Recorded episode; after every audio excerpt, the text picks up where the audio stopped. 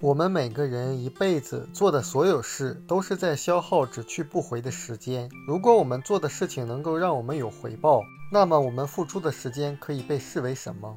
被出售了。所以，我们说，所有的人实际上都是在销售。你要么就是销售某些产品，要么销售某个机会，要么就是在销售自己的时间给老板。我们每个人所做奋斗的本质是什么？都是在让自己出售的时间单价更高。那多数人就想的是我怎么来提高自己的薪水，这称为工资思维。罗伯特清崎就是《富爸爸穷爸爸》的作者，他把这个世界上大多数人赚钱的思维模式称为用时间换钱的思维，也就是他所说的左象限雇员和生意人。他们最重要的一个思考模式就是我怎样花更多的时间去赚更多的钱。或者是我怎么样让我的单位时间里面能够赚到更多的钱？那在人群中还有少部分人会对这个概念产生思考上的飞跃，也就是他想办法把自己原来一份的时间卖出更多的份。什么意思？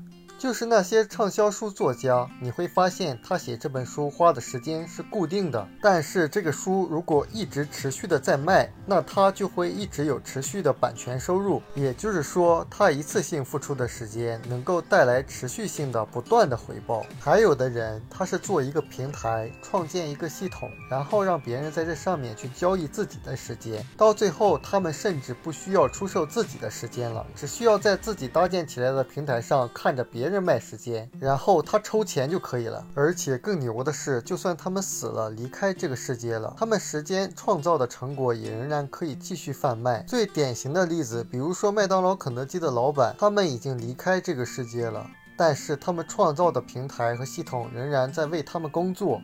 仍然在为他们创造源源不断的收入，那可以理解为多数人实际上是拿自己的时间去换果子的思维，就是赚到钱钱钱。那些获得财务自由的人是什么样的思维？是种果树的思维，或者叫建立资产为自己赚钱的思维。那在这里，如果我们制定了实现财务自由的这个目标，那财务自由它不是一个终点。实际上，有的人连死亡都不一定是绝对的终点。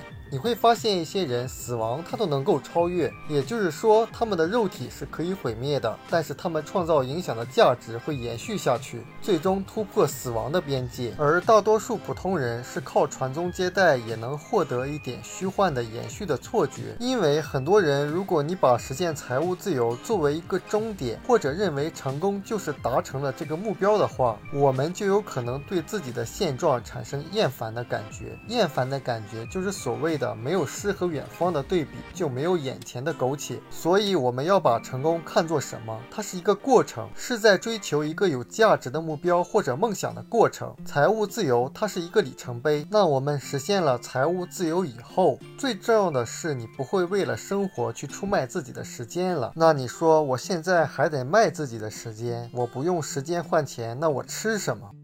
那在你不得不用自己的时间去为生活的必需品做交换的这个阶段，千万不要把一份工作随便的就想成是一份工作，而是真的是在卖命，因为时间就是生命。卖命是不是一个非常深刻的描述呢？我们书友会希望用十五年时间带动一亿人读书，改变思维，思考致富，和一千个家庭共同实现财务自由。快来加入我们吧！